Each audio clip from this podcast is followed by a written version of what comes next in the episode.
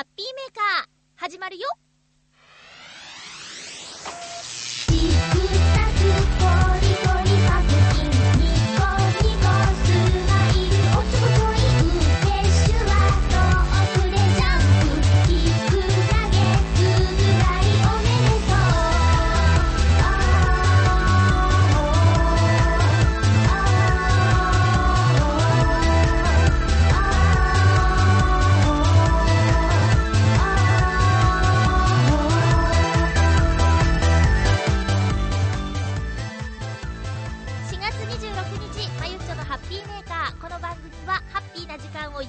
しましょうというコンセプトのもとチョアヘヨ .com のサポートでお届けしております4月最後のハッピーメーカーになりましたあっという間に4月が終わってしまうよそして世の中の人はゴールデンウィークに突入する週ですか？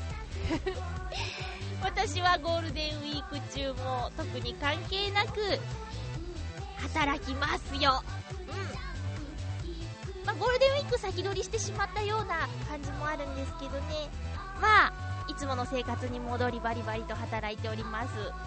さて、この放送を収録している今日は4月24日日曜日です。最近はよく月曜日にね、収録してたんですけど、今日は予告通り日曜日の収録となりました。大体なんかリズムとしては夜勤が終わってイタジェラを聞きながら帰宅してその後ハッピーメイクを収録するっていう感じだったんですけど今日はイタジェラを聞いてない分なんか変な感じしますね。えー、イタジェラはこの日曜日の夜収録するということで、えーまだあのこの段階では収録してない、ねえ先取りしてしまった感じですけどね。はいいいんですそんなことはどうでも、えー今週は今週もたくさんのメッセージありがとうございます。皆さんからのメールで1時間楽しい番組になるよう頑張っておしゃべりするよ。今日も1時間よろしくお願いします。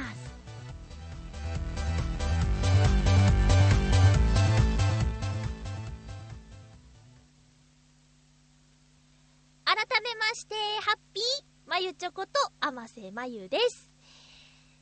えー、っとね今日はねこの収録している今日はですね、あのー、浦安市議会議員選挙の投票日だったんですよ。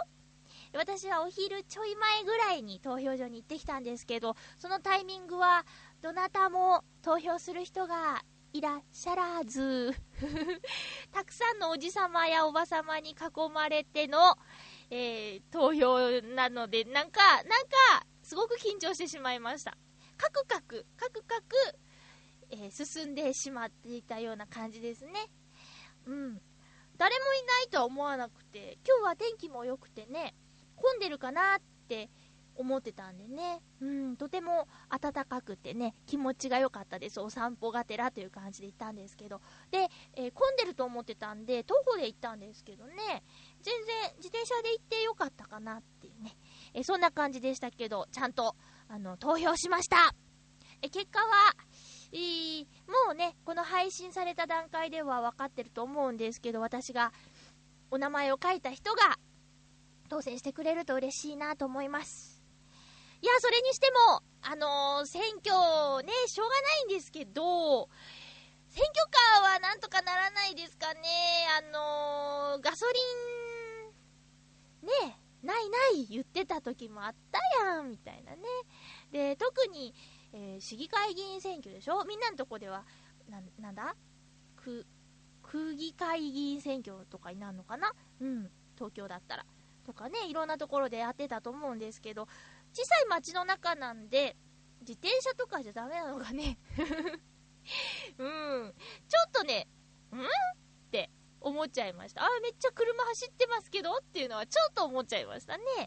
えー、あとは、まあ、とても個人的な意見で申し訳ないんですけど、夜勤してる人にとってはね、やっぱり、えー、普通の人は働いてる時間ですけど、えー夜勤の時間だとちょっとね、あの、寝てる時間にこう、ありがとうございます、よろしくお願いしますっていう、あの、甲高い声は勘弁していただきたいかなっていうね。え普通に喋ってるだけでも結構なボリュームなんですけど、あの、テンションが上がってしまったんですかね、あの、一緒に乗っている、ウグイス嬢と呼ばれる方。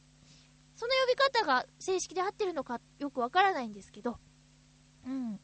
でね、これもまたちょっと違和感なんですけど、あの、選挙カーが、こう、自転車私が乗ってて通り過ぎたりするときに、お手を振っての5000円ありがとうございますって言うんですけど、私以外誰もいないし、私はお手を振ってないし、みたいな。さどこへのアピールなんだろうって。で、ただ名前を連呼したり、お手を振ってありがとうございますって言っても、あなたはどんなことしてくれるんですか？って、わからないっていうのもありますよね。なので、もっとわかりやすく。うん。すごくたくさんの候補者がいるじゃないですか。確か浦安では20人、25人、30人ぐらいいたかな？その中で1人の人を選ぶんですけどね、あのーもうちょっとその人の、えーやってきたこととか、あと、これからどうしたいのかとかいうのが分かりやすく見えると嬉しいかなっていうね。まあ、新聞、うち取ってないっていうのも痛いところなのかな？新聞取ってれば入ったんですかね？だけどそんなね、限られた、その、何？あの、記事の中ではさ、語り尽くせないじゃん？で、最近はさ、なんかツイッターとかでね、えー、まあ、フォローされるんですよ、そういう方から。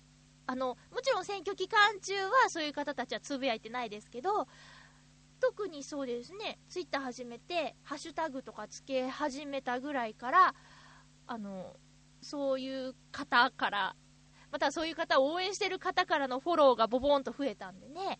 で、私も気になる方にはフォロー返しをするんですけど、そういう方の活動は、なんか、その選挙期間外からも見ているので、えーもう分かりやすいっちゃ分かりやすいですよね。うん。まあ、うまくそういうツールを使って、うん、アピール、アピールのしすぎも気持ち悪いんですけどね。う、それこそもうほんとうまく。選挙期間中だけ頑張ってもしょうがないし、まあ難しいですよね。浦安の候補者さんの中には私より若い方が1人2人いたような気がします。20代の男の方がね、いてね。うん。その若さでーと、偉いねって思うんですけどね。でもその方のことをよくわからないのでもったいないなとも思いますね。えそんな多くの方の中から1人を選ぶっていう。うん。難しいんじゃないですか？ mixi で、えー、繋がってる方もボイスの方に、こんなにいたんじゃわからないってね、えー区議会議員選挙は選びようがないみたいなこと言ってましたけど、もうもう、日頃その人がどんな風に活動してるか、うん、全く見えないんじゃしょうがないよねっていう感じはしますよね。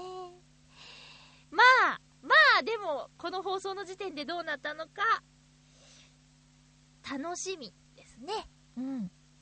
えー、というわけで、えー、選挙カーのね、えーうるさい、うるさいって言ったらあれだけど、うん、なんだろう、えっ、と、穴、スピーカーのね、えー音からもや、やっと解放されたこの日曜日なんですけどね、えーなんと、近所で、家の解体とかも始まってしまってね、えーこう小さく、やっぱ揺れるんですね。だから、地震なのか、こう、解体で、えーそのせいで揺れてるのかとかわからなかったり、えーする中、土曜日、浦安ではですね、えーの、テレビが映らなくなるというう事件が発生しまして、えー特に JCOM っていうところに加入している方、JCOM でえーテレビを見てる、ネットをしてる、電話をしている方の家がね、もうバスンと、そのすべてがネット、電話、テレビ、全部見れなくなっちゃったっていう事件があって、その日のうちに復旧はしたんですけど、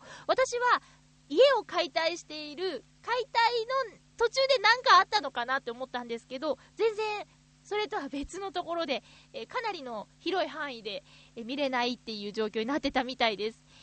もうね、いろんなことが最近あるからね、もう全部なんかと絡めて考えてしまうんですけどね、それはそれだったみたいですよ。まあでも、すごいですね、復旧がその日のうちで良かったです。うん。もしかしたら、この何日かかかるって言われたら、この放送をどうしようかとか、みんなからいただいてたメールをどうやって見ようかとかね、えーいろいろと悩んでしまいましたよ。うん。でもそんな時でもあの、チョアヘヨの、チョアヘヨアットマーク、チョアヘヨ .com の方にメールをしていただければ、私の、えー携帯でね、えー確認することができるようになっているので、万が一何かあった時のためには、チョアヘヨアットマークの方を使っていただいた方がいいのかなと、私のね、個人メールアドレス宛てでもいいんですけど、何かあった時には見れないかもしれない。逆に、えー、チョアヘヨ宛てのメールだったらいつでも見られるよということをちょっとね、お伝えしておこうかなと思います。なんだろうなんかいろいろ喋ったけど、結局何だったんだろうそう、今日が日曜日ですっていう話からいろんなところに飛んでしまいましたね。え、よく言われます。あの、会社の友達とか、えー、あと、そうだな。まあ、身近な人にも、まゆっちょは、話がポンポン飛ぶねと。よく言われます。まあ、自分の中では繋がってるつもりなんですけど、お置いてかれてると感じてる人もいるみたいで気をつけなきゃいけないなと思ってますよ。リスナーさんは大丈夫ですか？もし、んなんでこんな話になったの？って言ったら便利ですね。え巻き戻すことができますからね。えー気になるぐらいわかんなくなっちゃった人は巻き戻して聞いてみてください。どっかで何かしら繋がってるはずなんです。はい。さて、メール、今日もたくさんいただいているのでご紹介していきましょう。えーとね、うーん、うん、うん、うん。じゃあね、ハッピーメーカーではちょっと珍しいですかね。コージアットワークさんからのメッセージご紹介しましょう。もう懸命にね、痛い話って書いてありますからね。痛い話ですよ。まゆちょハッピー、ハッピー？痛い話、お好きですか？好きなわけないじゃん。えー、先日、地震で床に落ちたガラス製の急須をしまうため洗っていました。私はその時気づいていなかったのですが、落ちた際に急須の注ぎ口が少し欠け、鋭いナイフのようになっていたのです。もう痛いもん。うん。洗い物をする私は、何も知らずにスポンジを持ち、急須を手の中でくるりと回しました。痛い痛い痛い痛い。と、右手の親指の付け根あたり、水でふやけた皮膚が3センチほどの長さで綺麗に、そぎ切り状態に、はあ、もう辺りは真っ赤です。うお、痛いね。ごめんね。大丈夫みんな。えー傷口を洗った後、傷口をラップする救急テープを貼って血を止め一件落着。と、その時は思ったのです。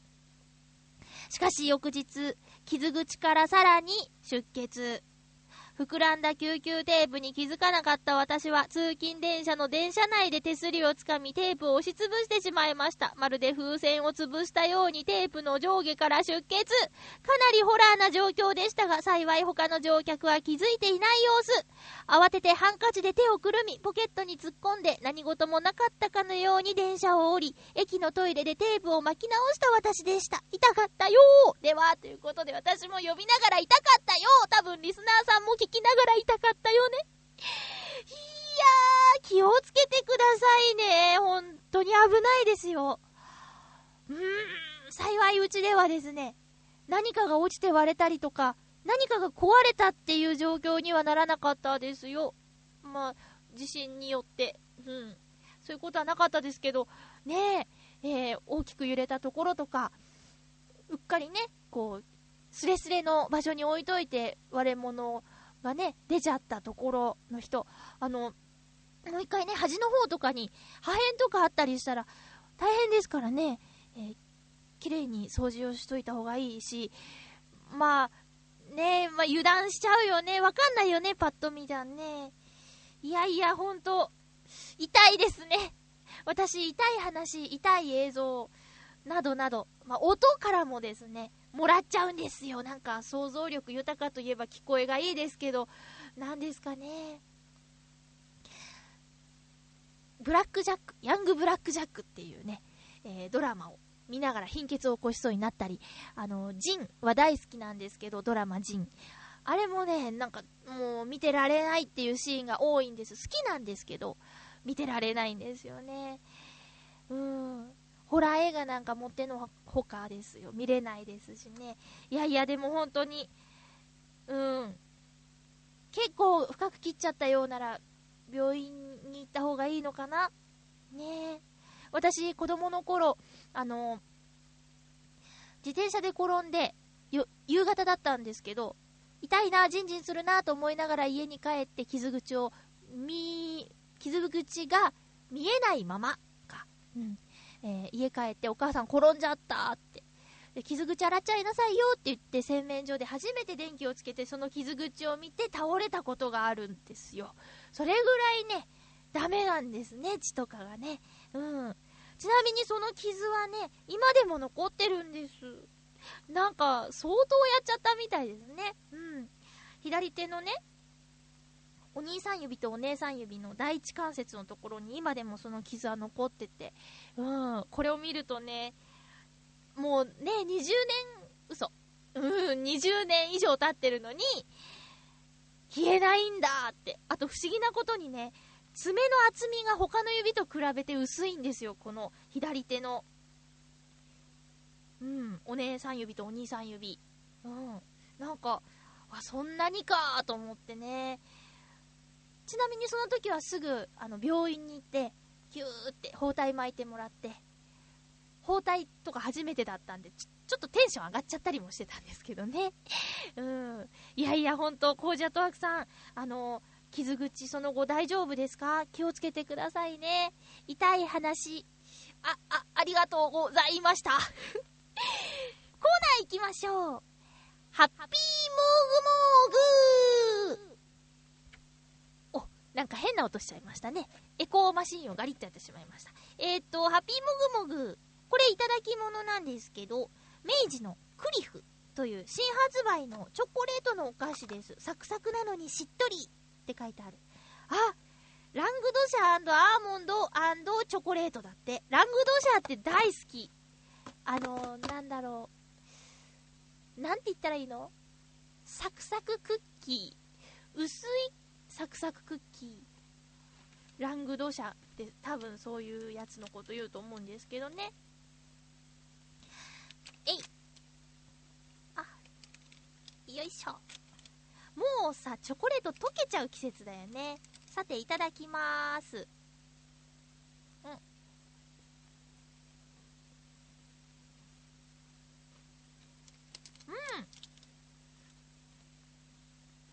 なんか高級な感じする。美味しいです。うん。あのね、パッと見、なんか、チョコフレークを固めたような感じに見えるんですけど、食べてみたら、あのー上品で、もっと柔らかくて、うん。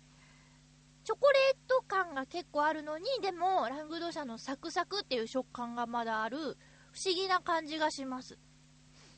うん。で、アーモンドの歯ごたえもあって、うん。いい感じです。クリフ。美味しゅうございました。うん。私がラジオでお菓子を食べるコーナー最近やらないからか、友達はくれましてね。うん。ぜひラジオでということでね。えーありがとうございました。絵付けされてる感じですね。ということで、新発売の明治のクリフをもぐもぐしました。ぜひ、皆さんも、もぐもぐしてみてくださいね。以上、ハッピーもぐもぐのコーナーでした。ハッピートーク今日のハッピートーク、テーマは、今おすすめしたい映画ということで、皆様ありがとうございます。ゴールデンウィークの由来は、映画が関係しているそうですね。うわ、今下手くそでした。えー、っと、はい。えー、っと、ハッピーネーム、281028さん、ありがとうございます。まゆちょハッピー、ハッピー？私の今見てほしいおすすめの映画は、英国王のスピーチです。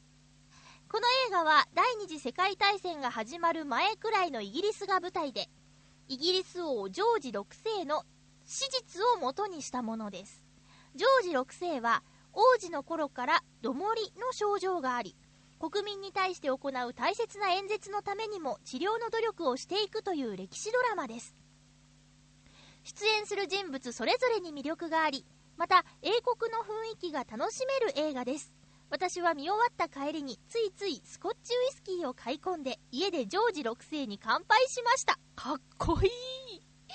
アカデミー賞作品賞受賞をしたこともありアカデミー賞作品賞受賞をしたこともあり上映期間を延長している映画館も多いようなのでこのゴールデンウィークに見に行くことができるかもしれません。ということです。ありがとうございます。うん。私もこのアカデミー賞の関係でこの作品を知ったんですけどね、えー、いつゆうの？陽一郎さん。見に行ったって確かブログに書いてあったかな。私はえっとまだ見てません。今ちょうどねやってる作品ですよねうんえー、っと、どもり。どもりっていうのは、病気の一つなのかな？うん。あの、な上がり症とかそういうことなんですかね？うん。それを、直していこうと努力する映画なんですよね。へえ、そっか。歴史ものであり、なんかちょっと私が見た宣伝のやつでは、コミカルなシーンもあったように記憶してるんですけどね、え楽しく歴史を学ぶことができるっていうのはとてもいいことだと思います。私が今やっている映画で見たやつは、塔の上のラプンツェルという、ウォルト・ディズニーの長編アニメーション50作目にあたる、えー、作品なんですけどね、これを見てきましたよ。とてもおすすめです。えっ、ー、と、あ、もしかしたら番組で話したかもしれないけど、あの、ディズニーの映画って、ミュージカル風なやつがね、えー、昔は多かったんですけど、ある時から、そうじゃなくなってきたんですよ。うん。全部じゃないですけどね、えー、明らかに作品の中で音楽が減ったりとか、うん、うん、してたんですけど、この塔の上のラプンツェルは、私が好きだった頃のディズニーの、え、映画の要素がいっぱいあって、見終わってとても満足した作品ですね。ストーリーもいいし、音楽もいいし。うん。えっと、3D の字幕版で見たんですけど、日本語吹き替えは、あの、なんだっけ。なんだっけ。あの、あの、あの えっと、ギガントとかいう中川翔子さんがやっているそうです。でも歌は別の方が歌ってるんだって。なんかもったいないよね。中川翔子さんだって歌歌ってるのにね。うん。まあそういうこともありますけど、今映画館でやっている作品だったら、塔の上のラプンツェルをおすすめします。えちなみにですね、この週末見た某番組の映画ランキングで1位だったのは名探偵コナン、沈黙のクォーターです沈黙のクォーター？うん。かな？それが1位だったよ。うん、コナンすごいね。私、最近、あのね、えっ、ー、と、ケーブルテレビのアニマックスかな？で、えー、その15作目のコナンの映画を祝して、過去のそのコナンの映画をね、やってるんですけど、えっ、ー、と、コナンの映画って結構見応えあって面白いですよね。私もそう、最近よく、その、見たことないやつを見てるんですけど、えっ、ー、とね、15作の中で1、2、うん、3、4、5、5しか見てないっぽい。うん。でもね、中でもすごく面白いなって思ったのが、これは地上波でやってた天空のロストシップが面白かったです。なんか、あの、怪盗キッドとコナン君がいっぱい一緒にいて面白かったなと思って。うん。みんなもコナンの映画は見てる人多いんじゃないですか？ね。えー、そんな感じで、今もね、映画館で、たくさんのいい作品が上映されていますよ。281028さん、映画に影響されて、スコッチウイスキーを買っちゃうところがなんかすごいいいなと思いました。私、あの、昔やって、昔って言ってもね、何年か前にやってたうどんっていう映画を見た後は、えーうどん、ちょっといいうどんと、あと、なんだ、醤油、卵を買って帰って家で、えーかけうどんしましたもん。うん。食べたくなっちゃう。影響されちゃうってすごいですよね。その作品にそういう力があるってことですもんね。えー、さて、ハッピーネームコージアトワークさんありがとうございます。まゆっちょハッピー、ハッピー。最近の映画はいろんなとこで紹介されていると思うので、かなり古いおすすめ映画をご紹介します。と言っても、まゆっちょだからな。怖いのはなしですよね。わかってますね。すいません。えというわけで、私が隠れた名作だと思っているのが、ビル・フォーサイス監督、1983年公開のローカルヒーロー、夢に生きた男。スコットランドの海辺にある小さな村に、石油コンビナート建設のため派遣されてきたビジネスマンと、降って湧いた儲け話に湧く村人、そして海辺で暮らす不思議な老人。美しい風景と郷愁を誘うストーリー、そしてマーク・ノップラーの音楽。癒される音楽ってきっとこんな作品ではないかと思います。レンタルも安いはずなので、まゆちょもよかったら借りてきてみてくださいね。では、ということでありがとうございます。83年。うーん。私、79年生まれなので、えっ、ー、と、4歳とかの時の作品ですね。こう、なんだろう、昔のいい景色とかがこう映像でね、残ってるっていうのもね、映画の魅力の一つだと思うんですけどね。これ私全然見たことがないです。ちょっと今度映画好きのと友達にも聞いてみようかなと思うんですけど、うん、見てみたいな。私の思い入れのある、ちょっと昔の映画って言ったら、有名なのかな？フライドグリーントマトっていうのを知ってます？あのね、なんで、なんでかって言ったら、あの、うん、ちょっと、なんだろう、吹き替えの実習の時にお世話になった作品というかね、えー学校のみんなで見たっていう作品で、えーもっと役のことを詰めて考えなさいっていうね、えー感じだったので原作本とかも買ったりしてね読んだんですけどね、えーそういう作品がある。あとあコージャトワークさんだったら絶対知ってると思うんですけど「子猫物語」っていうのをまたまたケーブルテレビの日本映画専門チャンネルかなとかでやってたので、えー見たんですよ。この作品はね私が父親と2人で映画館に多分初めて見に行った作品だったと思うんですけどなんとちょっと遅刻しちゃったんですけどね。次の回でもよかったのにあの入るぞって言ってお父さん途中から入っちゃったっていうね。なんともうーん苦々しい思い出の 映画なんですけどね。でこの間やってたので見てみたんですけどあれこんなだったっけっていう感じでした。ちっちゃい頃の印象と今見るのとじゃ全然違うなって思いましたよ。うん。えー、コージャトワークさんありがとうございます。昔の映画ですね。うん。続きましてわおハッピーネームカズさんだ。ありがとうございます。まゆちょハッピーハッピーお久しぶりです。どうもです。ハッピートークにお便りしたくなったので戻ってきました。ありがとうございます。今見てほしいおすすめの映画。それはジブリ作品ですね。何度も見て覚えてしまってると思いますが、今だからおすすめしたいです。特に魔女の宅急便を推します。すごく個人的なのですが、人生鑑定してもらった結果、魔女の宅急便が公開された年が大天中殺の年となっていてこんなことは当たらなくていいのに的中してしまい良くないことばかりでした。ええ。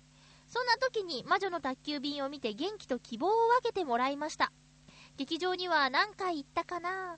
フィルムコミックを買って落ち込むことがあるたびに読み返してましたね。手助けしてもらえた魔女の宅急便をおすすめします。エンディングのキキの手紙落ち込むこともあるけれど私この街が好きです心に響きますね私はいる、今いる街は好きです。まゆっちょは浦安好きですか？ということです。ありがとうございます。うん。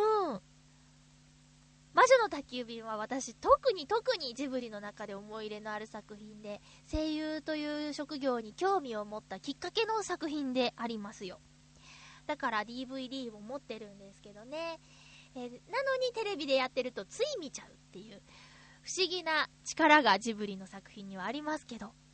うん。この大天中殺の年っていうのはいわゆるだから厄年とかそういったあとゼロゼロ地点とかそういう感じのやつなんですかね。うん。その占いが残念ながら当たっちゃってでも映画を見て助けてもらったっていう。うーんそれはそれは力になった特別な映画だと思いますけどもね。フィルムコミックってジブリ全部あるんですよね。なんかこう映画の色のついた絵なんだけど漫画みたいになってて4巻とか5巻とかあるやつね。うん。あったあった。ちょっと高いから私は買えなかったけど友達が持ってて何回も見せてもらったりあとそのフィルムコミックではラピュタの呪文のところが大人気だったよ。なんて言ってるか正確にこれには書いてあるんだみたいな。ね。えー、フィルムコミックも懐かしいです。浦安好きですね。なんかもう離れがたくなっちゃって。ね。えどうしよう。うん。何でもかんでもね、程よいんですよ。うん。あのもちろん、ここにいるきっかけは、東京ディズニーランドがあって、近くに住みたいっていう小さい頃からの思いからなんですけど、もう今はそれだけじゃない、いろんな大切なものがあるのでね、ずっとここに住んでいたいんですけどもね、うん。カズさんも自分の街が好きってなんかいいですね。うん、そう言い言い切れるところがね、素敵だと思いますよ。メールありがとうございます。あの、たまにでいいんでね、えあっちで忙しいと思いますんでね。あっちってなんだって感じなんですけど。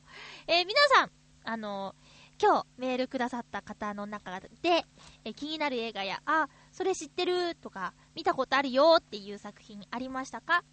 私ね、先週、あの DVD、予告通り買っちゃいましたよ。キックアスを買いました。えー、ブルーレイもね、そう、うちね、ブルーレイディスクをついにね、買ったんでね、えーブルーレイでもよかったんですけど、まだ身近で、ブルーレイの人が少ないので、ぜひいろんな人に見てほしいと思って DVD で買いました。そしたら貸してあげられるでしょ？うん。キックアス、私はダントツにおすすめします。もうレンタルもね、えーやってると思いますので、ぜひぜひ見てみてください。えーキックアス DVD 買いましたって、えー、ツイッターのキックアスさんにつぶやいたら、ありがとうっていうね、お返事をいただいてお気に入りに入れましたよ。ははは。ミーハーですね。え、キックアスは本当におすすめします。元気と勇気がもらえる作品だと思いますよ。え、ということで皆さん素敵なゴールデンウィークをお過ごしくださいね。さて、ふつおたいただいておりますが、今日はこんな方からもいただいています。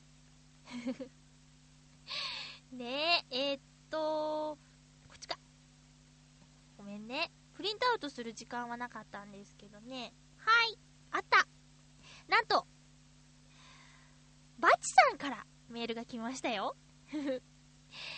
まゆっちょ、いつゆうにお便りありがとうございました。はい。今、浦安南小学校に投票に来てます。今日はね、えー4月24日日曜日で、投票日なんですよ。なので、携帯メールで失礼ということで。えーまゆちょは、陽一郎くんと同じく散歩が好きなそうですが、散歩したらお腹減るじゃん？今日みたいにいい天気には何食べたいですか？ちなみに俺はカツ丼減量中なのにまたいつゆに遊びに来てねバハハイという内容です。ありがとうございます。カツ丼重いなぁ。えーとね、お腹が空いたら何食べたいですか？いい天気にお腹が空いたら何食べたいですか？うーんとね、うーんとね、うーん、あ、おにぎり。おにぎりを外で食べたいかな。う んあの、えっ、ー、と、えっ、ー、と、中身はね、うん、えー、鮭。おにぎりうん、おにぎりがいいですね。あ、あ、あとね、あとね、あの、ジンを見てね、あんドーナツが食べたくてしょうがないですよ。えー、ドラマジンを見ている皆さん、気持ちわかると思います。来月セブンイレブンで、アンドーナツ、ジン先生のアンドーナツを売るそうですよ。それはね、ぜひ番組でもぐもぐしてみたいなと思います。主要組とかはちょっとグロテスクそうで怖いんですけどね。えー、そんな感じです。バチさんからメール来てありがとうございます。そうなんですよ。今日収録するってね、お互いそのツイッターで知って、メール送ってみようっていう話になってね、えー、送ったんですけど、なんとこの方からも来ていますよ。洋一郎さんからいただきました。ありがとうございます。まゆっちょ、お元気そうだね。はい、元気です。え、この収録をしている頃には投票が終わっていると思います。お疲れ様でした。いつよにもメールありがとう。いえいえ。ところで、4月から始まったぐるっと浦安だけど、番組の雰囲気はどんな感じですか？オンエアを見ていないので、ホームタウンとの違いなど知りたいです。ジェイコムの話題でごめんね。これからもたくさんのハッピーをリスナーに届けてください。ありがとうございます。えー、っと、洋一郎さん、ハッピーメーカー聞いてくれんのかな？これで、ぐるっと浦安がどうなですよってお話しして番組聞いてくれるのかな？聞きますよね。まさかそんなまさかバチさんも陽一郎さんも番組の挨拶知らないなんてことはないですよね。まあ、いいんです。ありがとうございます。メールいただいて嬉しいです。うーん。リスナーさんはホームタウン浦安も見たことがないっていう方がいっぱいいると思うんですけど、うーんと、陽一郎さんのために私の感じるこの番組の2つの番組の違いを言うとですね、えー、っとね、ホームタウン浦安は、毎回1つのお店をガッと紹介していたんですけど、えー、ぐるっと浦安はぐるぐるするので、何箇所かお店を回っているので、テンポがよく、前よりももっと見やすくなったかなって思いましたよ。あと、あの、地域の人との触れ合いのシーンもあったりして、私はいい感じだと思います。えっとね、いい感じに、ワンランク、頑張ってる感じがしますね。うん、今までよりも。私も今までよりも、頑張ってナレーションしようと思います。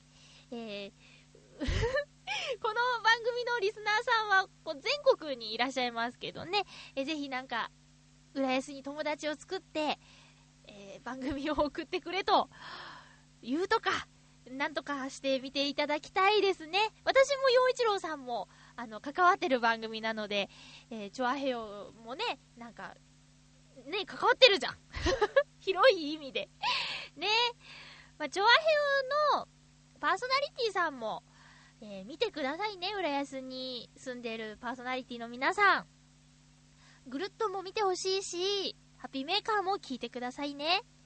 パーソナリティさん。ということで、なんか、あの、珍しい方からのメッセージをご紹介しました。私が送ったメールは採用していただけるのでしょうか？ワクワク。ね。えーと、洋一郎さんとバチさんのいつ言う音楽あり、あと、難しい政治とか社会の話題にもね、ぐんぐん切り込んでいくのでね、えーぜひ皆さん聞いてみてください。ハッピーメーカーではなかなかそこまで、えー、難しい話できないので 二人のこう熱いトーク、そしてもうバチさんの陽一郎さんに対するツッコミとかですね、えー、ね、面白いので、ぜひ聞いてください。私も一リスナーですからね。はい。えー、さて、ふつおたです。うーん、コージャットワークさん、ありがとうございます。ハッピーちょうだいにいただいております。まゆちょハッピー、ハッピー？友人の所属するサンバチームが、今年ま、うん、今月末、3度目の被災地支援に赴きます。今までも炊き出しや瓦礫の撤去、シャワーの設営などをやってきましたが、今回は現地の人のサンバチームならカーニバルやってよという言葉を真に受けて、炊き出しに加えてサンバショーを開催する予定だとか、本当に愉快なバカどもです。行ってこーいでは、ということで、このバカに愛を感じますね。こう、バカって言い方がね、えーいろいろな気持ちを伝えますけど、そうなんだ。いい仲間ですね。なんか、うん。今まで何度も言ってて、じゃあさらに。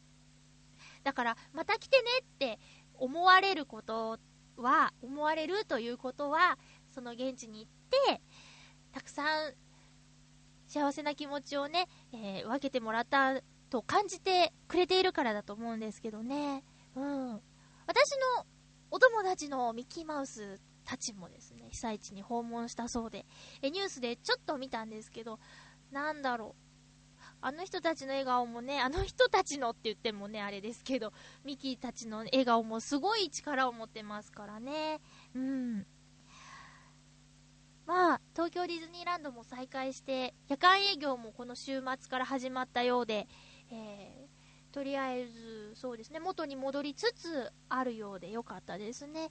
まあ、東京ディズニーシーも28日に再開するということで、えー、だんだんと元に戻っていくのかなって。だけどさ、節電、すごいね、いろんなところでやってますよね。うん。削れるとこは削って、元気になれる楽しい場所にこう、使えるようにしていきたいですよね。うん。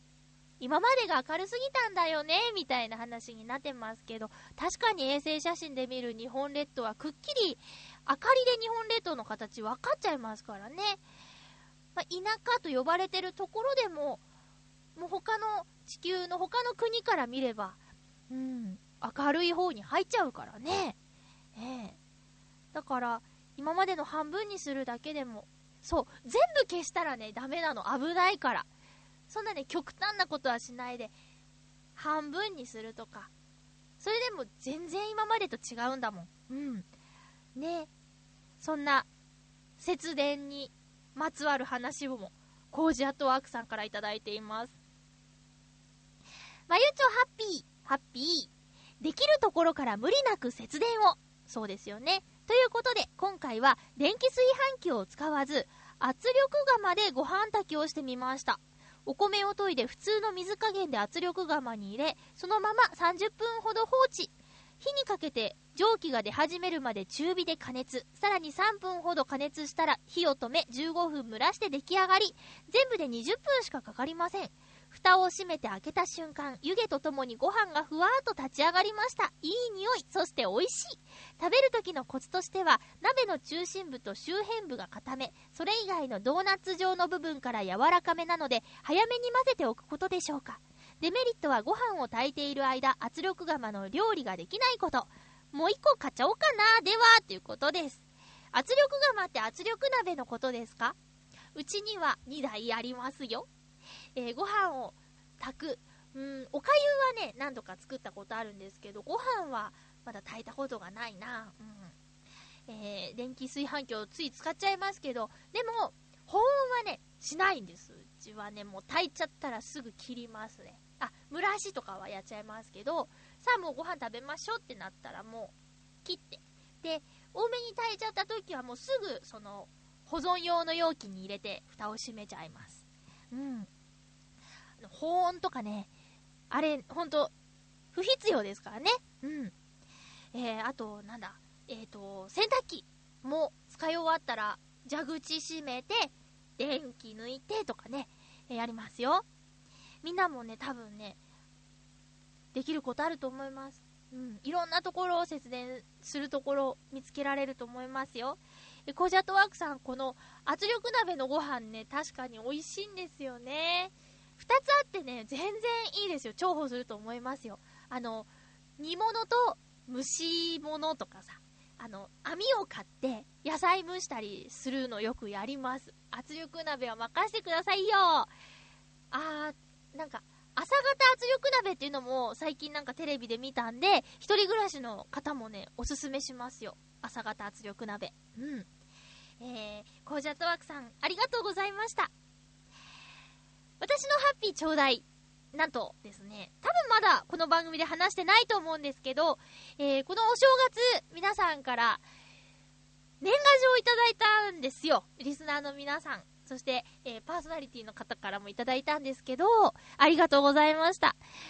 すごく遅ればせながらなんですけど、はぁと思って、えお年玉付き年賀はがきの当選番号をね、調べてみたところですね、いつ、リスナーさんからいただいた年賀状の中で、当選していたものがあったんですね。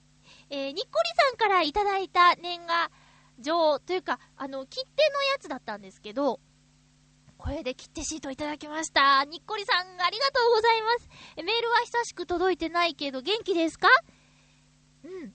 この、にっこりさんからいただいた、えー、切手、大事に使いたいと思います。どうもありがとうございます。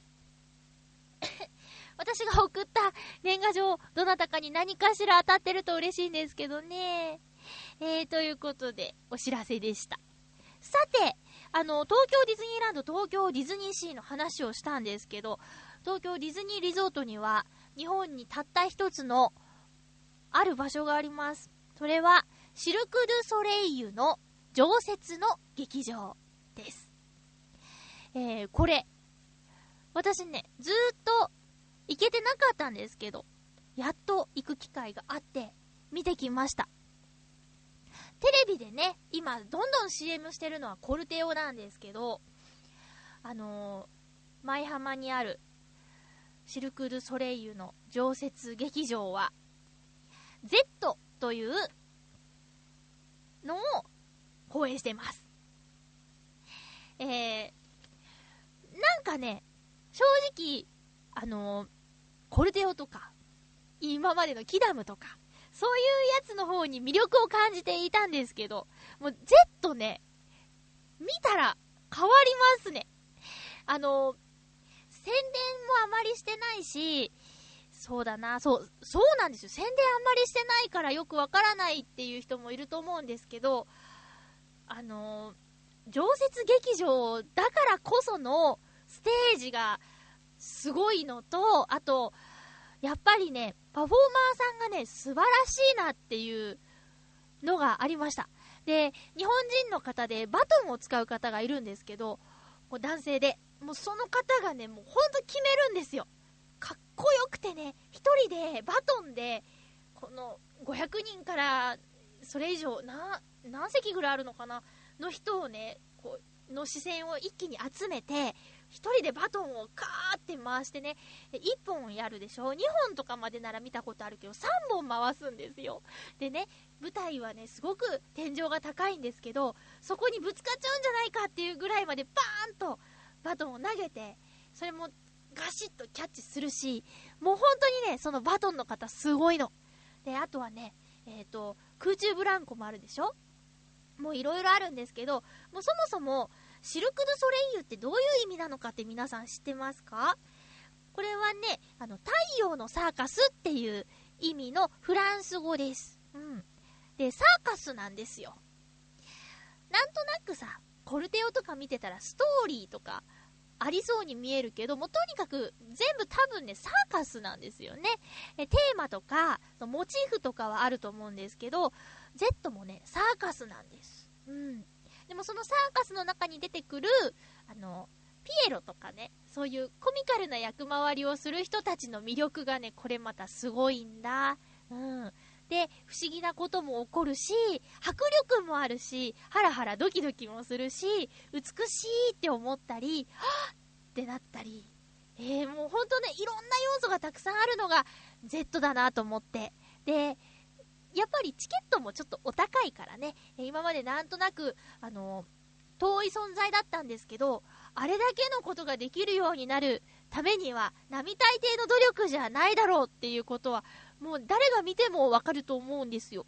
だからね、そんな芸、まあ、芸術、芸術を見るためなら、それぐらいのチケットの料金は払えるかなとか思ったりもして。あとはね、えー、内容、あれこれ言っちゃうと、楽しみが減っちゃうと思うんですけど、まあ、とにかくね、その、出演者の皆さんを見てて、人の体ってこんなに、使いようによっちゃこんなにすごいことができるんだって思ったのと同時に、自分はこの体を活かしきれてないなって、すんごく思いました。うん。トレーニングすれば、ね、ああいう風になれたのかなとかね。まあ、それこそだから、ちっちゃい頃からとか、まあ、そもそも持ってる身体能力とかもあるでしょうけど、それにしても私は、まあ、硬すぎるし、もうお腹もちょっとね、ぽっこりして、なんだ、こないだね、あの、チケットを、ディズニーランドのチケット売り場にちょっと行ったんですよ。年間パスポート欲しいなと思って、行ったらね、そこの方に、あの、妊娠してるんですかって言われちゃって、すごいショックだったんです。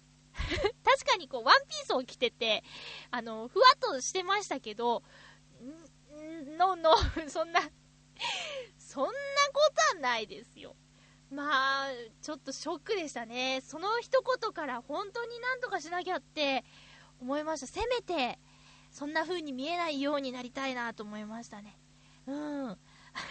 あれ？かなり脱線したけど、そうなんですよ。シルク・ドゥ・ソレイユシアター東京っていうのが、東京ディズニーリゾートの中にあるんですけど、知らない人ももしかしたらいるかもしれないぐらい、あんまりメジャーじゃないのかな？うん。で、でも、あの、世界にはね、えっと、4都市に、この常設劇場ってあるんですよ。アメリカ合衆国、ネバダ州ラスベガス、そして、フロリダ州オーランド、フロリダ州オーランド、それから中国、えー、それから日本の、その浦安にあるんです。すごいでしょ？アメリカに2つ、中国、日本だよ。で、あとは、あの、なんだろう、ツアーショーっていうのはもういろんなところでやってるんですけど、ドラリオン、アレグリア、コルテオ、えー、デリリアム、これまだ来てないよね。あと、クーザ、キダム、サルティンバンコ、バレカイ、これも来てないよね。でもさ、こう、ツアーショーは結構聞いたことある名前がいっぱいあるよね。これからバレカイとさ、デリリアム来るんじゃない？うん。だけど、いつでも見られるのは、浦安にあるシルク・ドゥ・ソレイユ・シアター東京の Z です。一応ストーリーがあるみたいですよ。主人公 Z が、天と地の二つの世界より旅し、様々な人、神、命の躍動に出会う。Z の成長とと同時に Z が旅してきた二つの世界が最後には一つに結ばれるという。まあまあ確かにそんな感じだった。そんな感じだったけど、うん。まあ、一つ一つの演目に興奮したり、感動したりすると思います。えーとね、すごいのがね、オープンしたのが2008年10月1日、平成20年10月1日だったんですけど、えーと、平成10年、平成22年7月22日、総来場者数が100万人を突破した。開幕から1年9ヶ月で100万人来場達成という記録は、同一劇場での無期限ロングラン公演としては、日本舞台興行史上最速ペースとなる快挙となったということで、実はすごいでしょ？うん。なので、浦安には、いろんな、そうだな、楽しめる場所があるその中の一つ、シルク・ドゥ・ソレイユ・シアター東京。え日本にたった一つのシルク・ドゥ・ソレイユの常設劇場がありますというお話でした。これはね、めちゃ推しします。私もう一回見てもいいかなと思ったぐらいすごかった。で、やっぱりね、あの、人が生でやるから完璧ではないんですよ。うん。私が見た時は火を使った出し物の時に若干のミスはあったけど、でもね、でも、ま今その目の前で起こってること、同じ人間がやってることなんだなって実感もするよね。うん。あとはね、生演奏なんだっていうのも私の中での感動ポイントでしたよ。えバイオリンとかね、かっこいいの。バイオリンとエレキギターとか共演したりしててね、えもうもう、いろんなところを見なきゃっていう。こう、たくさん目が欲しいみたいな感じになりましたよ。皆さんにおすすめします。えー、シルク・ドゥ・ソレイユの Z。ぜひ、見てみてください。移動公演もね、私も見たいですけど、コルテオとかね。うん。代々木でしたっけ？ねえ。どれぐらいその舞台装置が違うのかなっていうのも気になりますけどね。はい。ということでした。ゴールデンウィークに皆さんいかがですか？都内に住んでる方は浦安なんてすごく近いでしょ？うん。だからピュイッと来てみてくださいね。えーさて、次回の予告。次回は5月3日憲法記念日の放送だって。えー収録は5月1日日曜日の予定です。なるべく直前に収録したいなとは思ってるんですけど、一応メールの締め切りは5月1日のお昼までにしようかな。うん。さて、この5月3日の放送のテーマなんですけど、えっ、と、新年から数えて、元旦から数えて、123日目だそうです。この5月3日っていうのは。で、1、2、3、だーということで、えーもう一頑張りしたいときに、どうしてますか？だーの元、皆さんから募集したいと思います。例えば、もうちょっとこ、ここまで仕事やらなきゃいけないのになんか眠いだるい。そんな時、何でリフレッシュしてるかとか、これ何かを飲むとか何か動くとかで、えーもう一頑張りできるよとか、あと運動してて、しんどいけどもうちょっと頑張らなきゃっていう時に思い浮かぶ音楽とか、あと、言葉とか、あなたの背中をもう一押ししてくれる。123だーなものを送ってください。わかりにくい。自分で言っといて。ねえ、まあ、まあ皆さんそれぞれで解釈してくださいよ。よろしくお願いします。みんな任せですけどね。えー、ということで、なんかもうコートもいらなくて、えー、暖かくて気持ちのいい日々がやってきてますよ、浦安。まあ夜はちょっと寒かったりね、朝晩冷え冷えたりするので、調節はしなきゃいけないんですけど、お昼ちょっと出かけてちょっと帰ってくるっていう時にはすごく身軽な格好で出かけられますよね。えー、なるべく楽しいこと見つけて、いろんなところに出かけてみてくださいね。それでは、今週も1時間ありがとうございました。お相手は、まゆちょこと、あませまゆでした。また来週、ハッピーな時間を一緒に過ごしましょう。ハッピー明日には